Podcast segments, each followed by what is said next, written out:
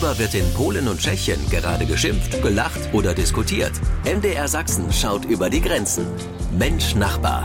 Ein Podcast von MDR Sachsen. Ja, und dreisprachig geht es jetzt hier weiter bei MDR Sachsen. Guten Abend zur Sendung mit dem Blick über die Grenzen hinweg nach Tschechien und Polen. Willkommen zu Mensch Nachbar. Mein Name ist Roman Nuck und mit dabei sind heute auch wieder meine beiden Kollegen. Einmal Peter Kumpfeld zugeschaltet aus Lieberitz aus Nordböhmen.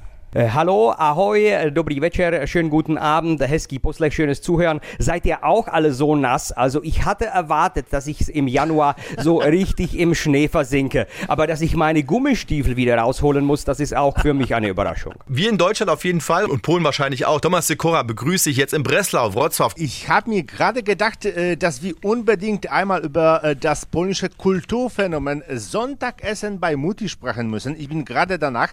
Gibt es diese Praxis auch in Deutschland? Mhm. Also Brühe und Schweinekotelett sind jeden Sonntag bei Mama Pflicht und ein Satz, den polnische Mutter seit Jahrzehnten zu ihren Kindern und dann zu ihren Enkeln sagen. Lass die Kartoffelchen liegen, aber das Fleischlein musst du essen. Na genau, das Fleisch musst du essen. Kenne ich, kenne ich, Tomek. Wir reden also heute Abend über die polnische Küche, auch über vegane und fleischlose Gerichte. Dann schauen wir noch auf die oft leeren Auslagen polnischer und tschechischer Apotheken und suchen nach den letzten weißen Schneeresten. Peter hat es gerade angesprochen, bei unseren Nachbarn. Es gibt da noch welche. Das alles heute hier bei Mensch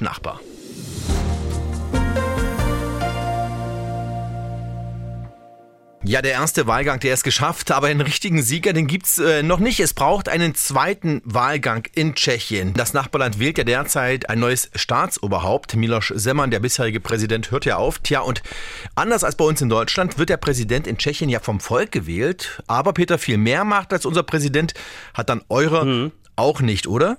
Äh, aus dieser Sicht macht eigentlich die öffentliche Wahl äh, überhaupt keinen Sinn. Der, der Präsident kann sehr wenig beeinflussen, was äh, direkt den Bürger angeht. Äh, der Staatspräsident in Tschechien ist zwar das Oberhaupt des äh, Militärs, er ernennt äh, den Gouverneur der Nationalbank äh, oder die obersten Richter des obersten Gerichtes. Äh, aber sonst, wie gesagt, ist seine Funktion eher repräsentativ. Dass die letzten zehn Jahre Miloš Zeman sozusagen seinen eigenen äh, Weg äh, ging, äh, entspricht nicht dem, was man vom Präsidenten in Tschechien so erwartet. Aber Peter, dafür ist der Amtssitz des tschechischen Präsidenten, ich sag mal, etwas schicker, pompöser als in Deutschland. Es ist ja Schloss Bellevue in Tschechien. Thront der Präsident bei euch hoch oben auf der Prager Burg? Ich behaupte mal, mit der schönsten Aussicht auf die goldene Stadt.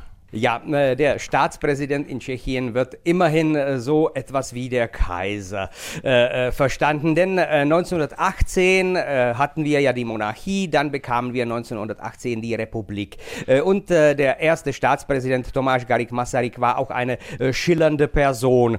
Und so lebt der Präsident während seiner Amtszeit äh, in der Prager Burg. Äh, immerhin, es ist das größte Burgkomplex weltweit, äh, über das er dann äh, verfügt. Äh, er hat eine eigene Wache. Es gibt da auch Wachablösungen, die sehr gern fotografiert und gefilmt werden, weil es sind äh, schicke junge Männer, alle gleich groß äh, und in ganz schicken Uniformen, die äh, dann die Regierung von Václav Havel in den 90ern gebracht hat. Eigentlich so bunte Uniformen hat unser Militär gar nicht. Ähm, also es ist sehr repräsentativ. Äh, er verfügt sogar dann als Wochenendhaus oder sagen wir Urlaubsdatscha über das zweite Schloss äh, unweit von Prag.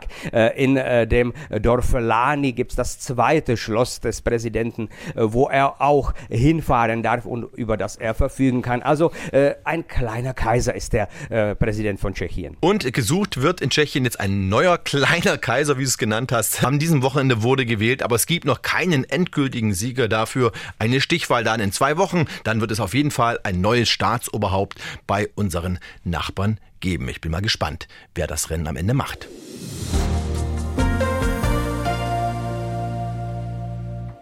Fiebersaft, ja, Herzmedikamente und Antibiotika. Wer solche oder ähnliche Medikamente braucht, ja, der geht beim Besuch einer Apotheke derzeit bei uns in Deutschland mitunter leer aus. Alles ausverkauft heißt es oft und dieses Problem beschränkt sich aber offenbar nicht nur auf äh, mein Heimatland, hier auf Deutschland, Peter. Das kennt ihr auch. Hm. Ja, es fehlen Medikamente und der Regierung soll irgendwas endlich machen. Äh, so die Parole, die man sehr oft in Tschechien hört. Seit äh, zwei Monaten äh, mangelt es an den einfachen Grippemitteln. Alles, was irgendwie Paracetamolum erhält, äh, also Aspirin und so weiter, ist einfach knapp. Außerdem auch Antibiotika. Die Regierung hat äh, schulterzuckend gesagt, was sollen wir machen, denn das können wir eigentlich gar nicht beeinflussen. Äh, trotzdem hat sich der Gesundheitsminister eingeschaltet und äh, diese Woche äh, sollen mehrere Medikamente wieder auf den Markt kommen. Ja, und weil es bei euch in Tschechien auch so knapp ist und bei uns in Deutschland ja auch, stürmen, Peter, deine Landsleute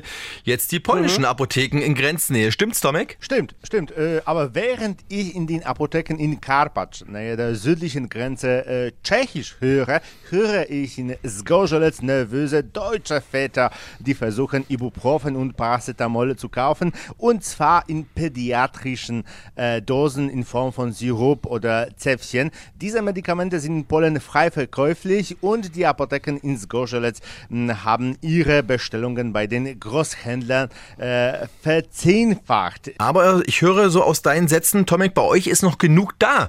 Oder wird es da auch zunehmend knapp? Es würde mich nicht wundern, wenn ein Bauzähne Apotheker nach der Sendung berichtet, dass er seinerseits äh, oft Kunden auf Polnisch nach äh, Pockenimpfstoff fragen hört, äh, während es in polnischen Apotheken und Großhändlern keinen Mangel hm, an äh, Kinderarzneimitteln äh, gibt, sind einige spezifische Antibiotika oder Impfstoffe knapp geworden. Ihr kauft bei uns, wir kaufen bei euch. Gesucht wird also noch nach einem passenden Rezept gegen den Mangel. Nicht nur, wie gehört, bei uns hier in Deutschland, sondern auch bei unseren Nachbarn, vor allem in Tschechien, aber hin und wieder auch in Polen.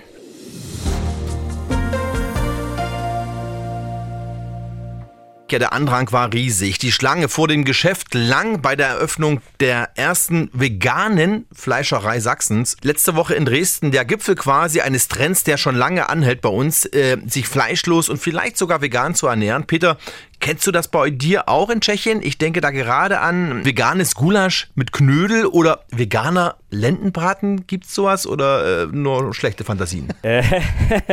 Äh, jetzt ist mir ein bisschen äh, Schauder über den Rücken gelaufen. Nein, doch, äh, es gibt sowas. Man muss aber unterscheiden. Prag ist ziemlich hip.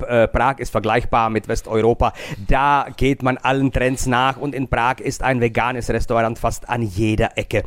Sonst sind wir ein Volk der absoluten Fleischfresser und es gibt gibt Stimmen, die eigentlich dagegen sind, äh, die sagen, was, vegane Fleischerei, vegane Wurst, veganes Fleisch, veganer Gulasch. Ich bastle mir doch auch nicht aus Fleisch eine Möhre, um das Gefühl zu haben, ich esse Gemüse. Äh, aber auch in Liberec gibt es inzwischen äh, drei vegane Restaurants. Zwei sind in der Form eines Schnellimbisses, das dritte ist etwas gehobener. Und es findet eine Kundschaft. Also ich glaube, es ist doch auch in unserem Fleischfresserland eine Lücke auf dem Markt. Okay, Tomek hat es da vielleicht äh, etwas einfacher. Der traditionelle Borscht, äh, die rote Betesuppe, ist ja bei euch in Polen quasi vegan. Da fallen mir noch viele, viele andere Gerichte ein. Ja, ja, ja, äh, Roman, das ist ein hervorragendes Beispiel, denn die traditionelle polnische Küche war arm.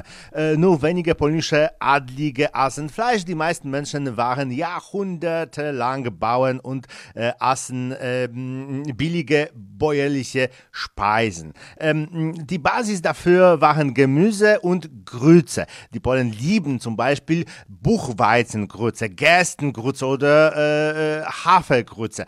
Kurz gesagt, die vegetarische Küche ist nicht nur in Mode, sondern beruht auch auf die äh, Tradition. Also, wenn ich das so höre, Tommy, können sich die Polen schon für fleischloses oder vielleicht sogar veganes Essen durchaus begeistern. Ähm, man sieht eine große Diskrepanz, denn während man in den äh, Großstädten zu dieser Art von primitiver Bauernküche zurückkehrt und äh, eben vegetarisch, äh, kann man sich in den Dörfern ein richtiges Abendessen ohne Schweine, Lende, äh, Hühnerbrust oder Rinderkotelette nicht einmal vorstellen.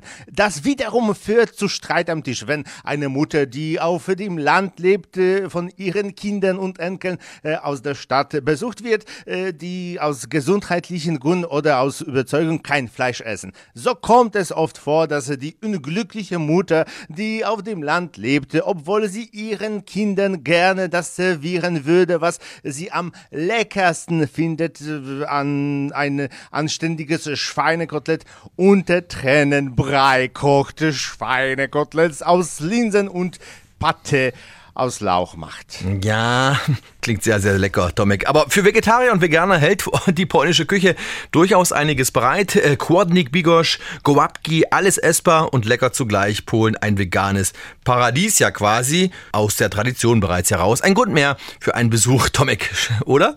Ja, stimmt, auf jeden Fall. Hm.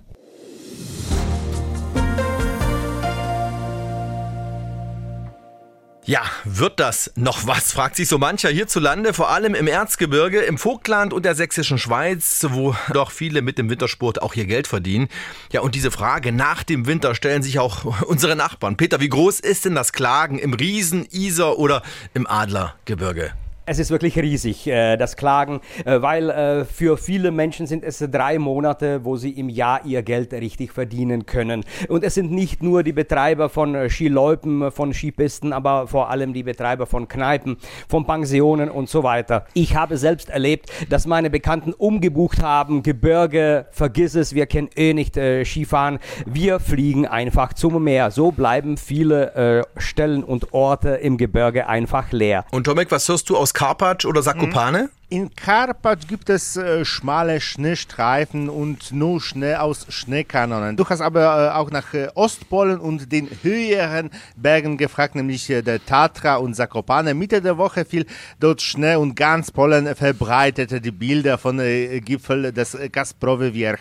Es war nicht möglich, äh, die Berghütte zu betreten, äh, da die Tür mit Schnee bedeckt war. Die Vorhersagen deuten jedoch darauf hin, dass der Winter am kommenden Mittwoch mit Schnee und Frost auch hier in Niederschlesien zurückkehren wird. Ja, wir alle hoffen ja auf diese Rückkehr. Und noch ein klein wenig Skivergnügen diesen Winter. Danke, Tomek, fürs Dabeisein, aber erstmal heute. Tschüss. Ja, und das für schöner sage ich jetzt nach Polen. Cześć, do usłyszenia, e, do usłyszenia z Wrocławia. Und nasledano nach Tschechien. Zu dir, Peter. Mach's gut. Äh, nasledano, naslyšenou. Äh, auf Wiedersehen, auf Wiederhören. Tschüss. Mensch Nachbar, ein Podcast von MDR Sachsen.